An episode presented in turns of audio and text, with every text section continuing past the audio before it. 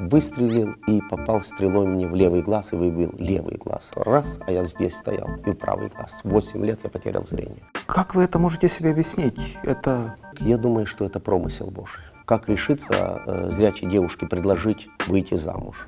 Моя теща, любимая, а, она, она заняла активную позицию против будущего зятя. Ну да. Мне Бог сказал, что это будет твоя жена, и письмо пришло, что она говорит, я за тебя не выхожу. И вот эти терзания души, когда с одной стороны, какие же я голоса слышу тогда. Увидеть э, жену, с которой ты прожил 28 лет, да, и потом любимую жену, да, Да. это, конечно, мечта.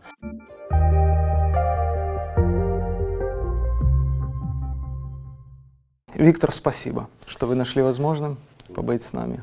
Э, ну, И здравствуйте, наверное. Да, да, здравствуйте. Э, Виктор, сознаюсь, что эм, мне непривычно говорить, поскольку даже не знаю, насколько корректно будет называть э, вот, э, человека в вашем случае слепым или незрячим. Как бы вы мне подсказали? Ну, обычно э, обращ- говорят э, незрячий. Обычно. Незрячий, М. да. А вас как бы это, вы с этим как-то сжились, согласились, или вас каждый раз это отдается каким-то внутренним неприятным чувством? Нет, нет, не отдается. Нет, я не отдается, чтобы, допустим, кто-то назвал меня незрячим, да, и меня внутри что-то э, ну, ёкнуло или заболело, да. Ну, Нет. наверное, так всегда не было. А, всегда так не было, всегда так не было. Это очень было больно, особенно, особенно в юности, особенно когда мне было э, 15 лет, 10 лет. Это, это очень больно А было. как это очень? Как это очень. а, ну, я помню, мне было 15 лет, и мы играли, я и- и играл, любил тогда шахматы еще играть, и мы там чемпионат у города был, и я выиграл этот чемпионат и, же. и- и по шахматам. И а, одна учительница сказала, а, что вот э, э, э, как этот незрячий выиграл или этот слепой выиграл, да, и, и мне так внутри больно, больно. Я помню даже что-то я сказал, что-то я сказал э, в ответ, да, и, ну, ну, это была защита, это агрессия была. Э, Вот, э, в, юности это больно. Э, Виктор, скажите, вот э, что на самом деле произошло, что случилось, если возможно вот так в двух словах? Вы же родились нормальным мальчиком. Да, я родился в 52 году, и в пять лет, когда мы шли с сестрой, э, ей было 6 лет, мы относили молоко соседям, дети играли в игру, и один ребенок, 11 лет, выстрелил и попал стрелой мне в левый глаз и выбил левый глаз. Это 57 год. А в 60-м году я учился в общественной школе, уже первый класс. Я зашел к моему другу, тогда писали чернилами, железные перья, и он взял вот деревянную ручку, вот так вот, железное перо, так вот раз, а я здесь стоял, и правый глаз. Восемь лет я потерял зрение. Как, вы это можете себе объяснить? Это Мое мнение, мое мнение, я уже, мне уже 55 лет, я уже ну, довольно взрослый человек, я думаю, что это промысел Божий. Мое мнение. Это не просто... вот так уверенно? Да, я думаю, да. Я думаю, это промысел Божий. А, э, мне было очень горько, мне, я пережил ну, много страданий в этом отношении, но я думаю, что это промысел Божий. Как ваши родители это восприняли? А, вы знаете... Помните ли вы своего отца? Да, я помню своего отца. Когда меня, он восьмилетнего мальчика по Донецку, и тогда было Сталина, вел в больницу, я, э, он плакал. Я единственный раз в своей жизни э, э, ну, был, присутствовал, когда отец мой плакал. Он вел своего незрячего сына в больницу, и э, когда привели меня, там просмотрели, сказали, что хрусталик поражен, он никогда не будет у вас видеть. Виктор, вероятно, вот после этого такого рокового заявления врача у вас началась совершенно другая жизнь. Да, да, я помню, э, э, я помню, как я привыкал э, ходить, как я привыкал, э, ну, э, к реальности, где ты не можешь видеть. А, Я, не- я потерял зрение, у меня оставалось светоощущение, и я привыкал сам ходить на ощупь, и это очень было сложно. Я ударялся, мальчик 8 лет, я ударялся постоянно, и, и я не мог правильно ходить, меня водили, я, я забывали сказать, что ступенька, я падал, забывали сказать, что порог, я, я, я э, спотыкался. Но это вот э, сложно было, сложно было. Потом уже я стал э, учиться в школе слепых, и там много детей таких уже незрячих. Но, вероятно, я пытаюсь почувствовать вас изнутри. Вероятно, это же все равно вас как-то формировало внутренне. Если бы вы остались зрячим человеком, вы бы, думаете, сформировались бы вот таким, каки- какой вы есть сейчас? Или это сложный вопрос? Э, Вопрос сложный, думаю, нет.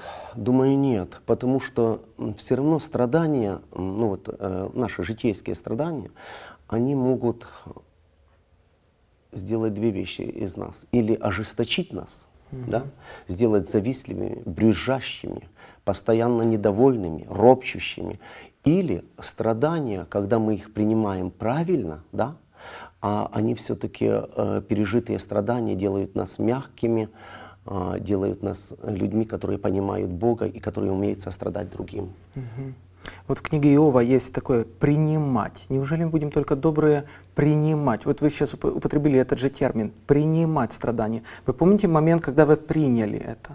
И что это за момент? Принять. Это, это, момент, это момент смирения с тем, что Бог допустил в твоей жизни. Я помню, когда, когда у меня была, вот, особенно в юности, была горькая обида, почему я, почему я, я ничего такого греховного не сделал. Дети играли в футбол, дети играли в какие-то игры, которые я не мог играть. Да?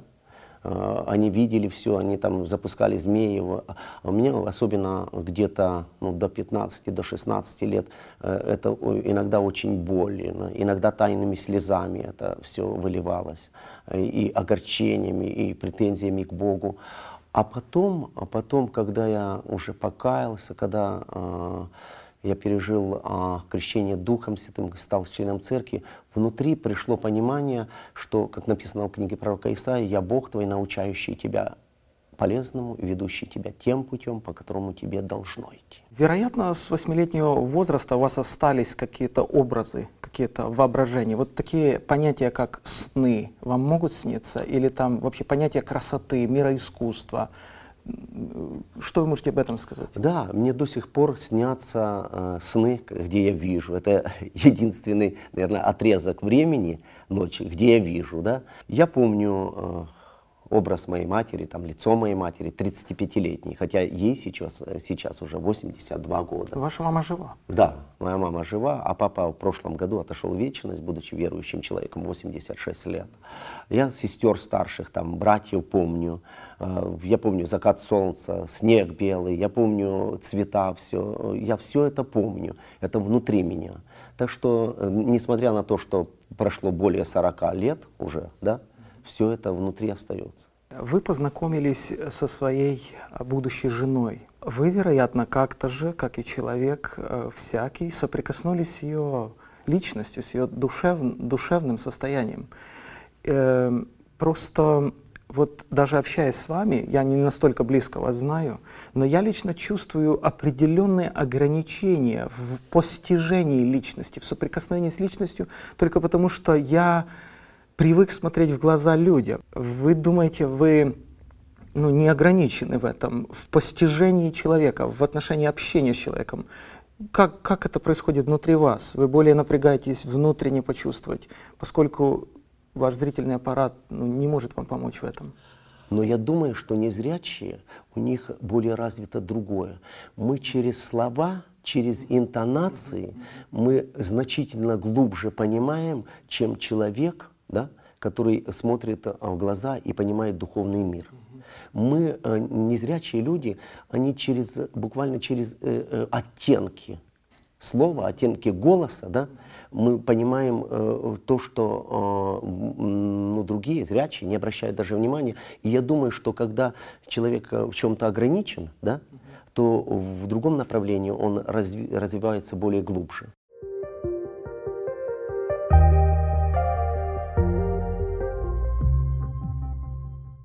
Если сказать относительно моей жены, я познакомился с ней а, на молодежном а, служении. И вы знаете, вот сначала она мне понравилась вот как человек.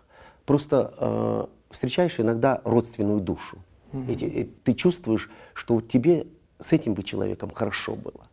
Но я, ввиду того, что я не зрячий человек, очень сложно мне, я, как, как решиться э, зрячей девушке предложить выйти замуж. И э, когда я проповедовал, это была она астраханка сама, я приехал в Астрахань, я проповедовал, мне было 27 лет или 26 лет где-то, я проповедовал, и когда я закончил проповедь, э, Господь мне сказал, она твоей будет женой. Но я ее знал до этого. Вот Ну, вы не- так смело говорите, Господь мне да, сказал. Да, да. Потому что к Это этому же вре- смелое заявление. Да, но, но к этому времени я, я уже знал его голос. Встретился с ней наедине, ну, переговорил с ней, я говорю, я тебе предлагаю замужество, если хочешь, а, а, ну и у тебя есть на сердце, ты можешь э, выйти за меня замуж, я э, люблю тебя, я хочу предложить тебе замужество. Она говорит, ну я в принципе согласна выйти замуж э, за тебя, только единственное, без родительского благословения я не пойду за тебя. И мама сказала, ни за что, ее мама сказала ей, отец сказал, никогда.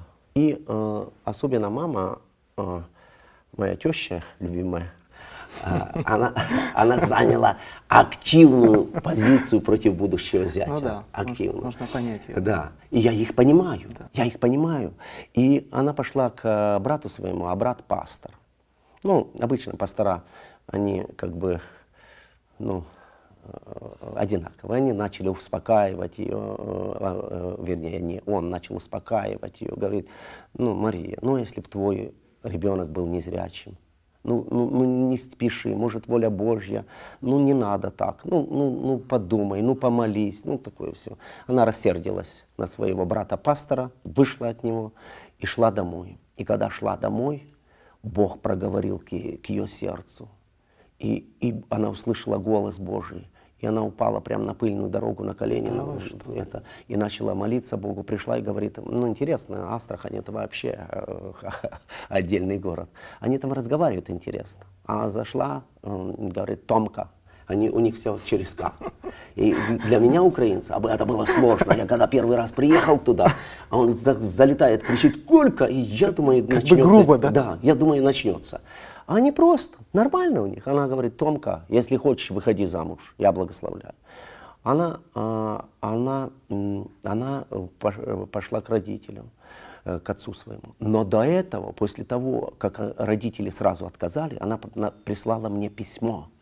И письмо начиналось так. «Мир Божий, Э, Виктор, значит, э, я должна сказать, что несмотря на то, что мои э, чувства расположены к тебе, я встретила со стороны родителей полное непонимание, без родительского благословения я не могу выйти за тебя, поэтому прости, ничего не состоится у нас, я не пойду против родителей. И вот когда я получил это письмо дома, Вот для меня это было самое тяжелое, наверное, самые трудные дни. Я дня три плакал перед Богом. С одной стороны, как это так? Мне Бог сказал, что это будет твоя жена, и письмо пришло, что она говорит, я за тебя не выхожу, родители против. С другой стороны, потерять любимую девушку, которую я уже успел полюбить, да, это тоже сложность. И для меня вот эти, вот эти переживания, вот эти переживания, вот эти терзания души, когда с одной стороны, какие же я голоса слышу тогда, да? когда реальность говорит совершенно о другом.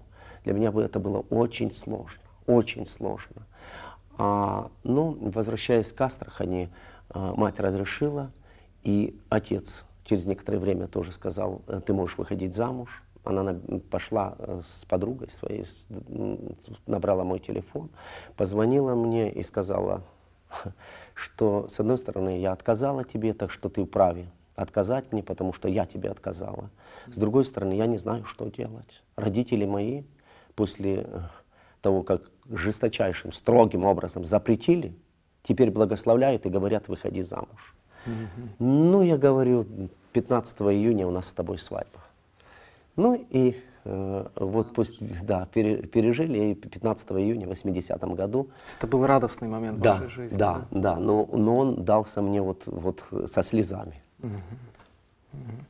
Ну, Виктор, скажите, вот все-таки где-то внутри вам бы хотелось посмотреть в глаза своей жены? Мы начали с того, что мы соприкасаемся с личностью, с душой. Или в этом нет большой необходимости? Вы ее абсолютно, сто процентов чувствуете без этого? Не, ну мы прожили уже 28 лет, да, ну любой, э, любой незрячий хотел бы видеть. И, конечно, бы увидеть своих детей, своих внуков, увидеть э, жену, с которой ты прожил 28 лет, да, и потом любимую жену, да? Да. Это, конечно, мечта, э, мечта внутренняя, конечно, да. Сказать, что там мне все равно, да, э, да? Нет, конечно, нет. Но Э, ну, я очень, очень счастлив, что, я, что Бог мне ее дал. Я думаю, что она очень помогла мне сформироваться. Господь в первую очередь, родители мои, которые вложили в меня вот, э, любовь к Богу, но она была величайшим благословением для меня в моем служении. Это мое величайшее благословение она ласковая, она нежная. Я с детства и в юности не, не был очень нежным. Я был все-таки спартанского более воспитания. Да? И вот за годы она как-то своей нежностью и лаской, и любовью, да, ну, ну, ну, я думаю, что и что-то от нее и мне передалось уже.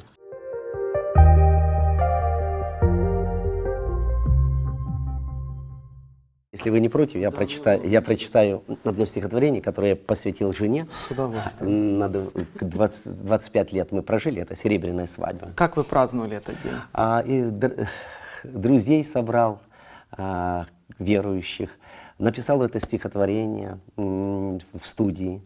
Э, записал там под музыку все это дело. Жена Она не знала. Не знала. Ну, и тогда пришли, и когда вот э, я ей сказал очень много э, нежных слов, и потом включил магнитофон, да, ну и читалось вот это. На серебряную свадьбу.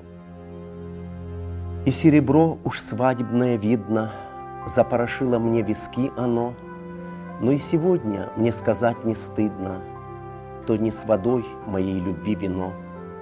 Тебе Господь дал красоту и нежность, частицу неба в сердце подарил, и от фаты девичьей белоснежной до серебра тебя хранил, любил. Уж четверть века мы с тобою вместе, и весны были, и дожди, и вьюга, но вновь, как и тогда, шепчу невесте, моя любовь, моя жена, подруга. Ты посмотри, как повзрослели дети. Они летят из отчего гнезда, А мы с тобой, любимая, на свете Еще отыщем розы среди льда. Это судьба, и промысел, и тайна, Что стали мы с тобой одной семьей. Бог ничего не делает случайно, Он в нашей жизни план исполнил свой. За серебром уж свадебное злато — для нас блестит, маня издалека. И нам с тобою, девочка, так надо его коснуться, хоть чуть-чуть, слегка. А серебро метелью разгулялось, завьюжило все на висках моих. У нас с тобой сокровища осталось, одна любовь, одна, но на двоих. Это просто, просто удивительно. То есть вы вы этим сказали все, и э, закончилось это торжество, но э, наедине что-то вам говорила жена, или, или это очень личный момент такой, то есть все было только при друзьях, только, или в таком возрасте уже нет необходимости, как, как э, в юные годы? Нет, или необходимость на есть, Александр. Есть, да. Доживете до моих лет, и вы поймете, что необходимость есть. Я, я ее обнял, я ее поцеловал. Это, э, э, э, это вторая половина. Это, э, это мое, это я. Это, э, понимаете, я, и, ну, после, после Бога, который дал мне счастье, откровение, прощение грехов, вот все это, э, это, это, это, это человек, который много мне дал счастья на этой земле, через которого Бог дал мне счастье. Мы очень хорошо живем принявший этот подарок, правильно строим, ну, допустим, в семье отношения по-библейски, да, э, на основании Библии, а, мы можем быть очень счастливыми, очень счастливыми. У нас дети, уже взрослые дети, там внуки, э, но, но, но э, она остается моей любовью. И, и- и я, я всегда, когда прихожу, я всегда, когда прихожу, когда у меня ну, настроение бывает такое более веселое, я говорю, добрый день, мир Божий, как живем? И она начинает, начинает понимать, о чем я говорю ей. О А, письме, которое А, она да. да, направила, что не буду твоей женой. Ну надо же. Изумительно, Виктор, серьезно, изумительно, просто, просто красиво, просто по Божьи, М, Да, по я, я очень счастлив и благодарен Богу за все.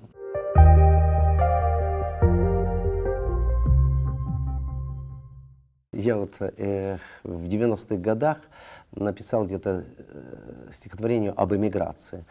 В 90-е годы была большущая эмиграция из Украины, из нашей церкви, но, но это было больно. Это было больно, расставаться с самыми любимыми, самыми благословенными людьми, которые уезжали. Мы не понимали многие, и, э, и это была проблема. Но я должен сказать, что э, славянская эмиграция очень благословенно потом помогла славянской церкви.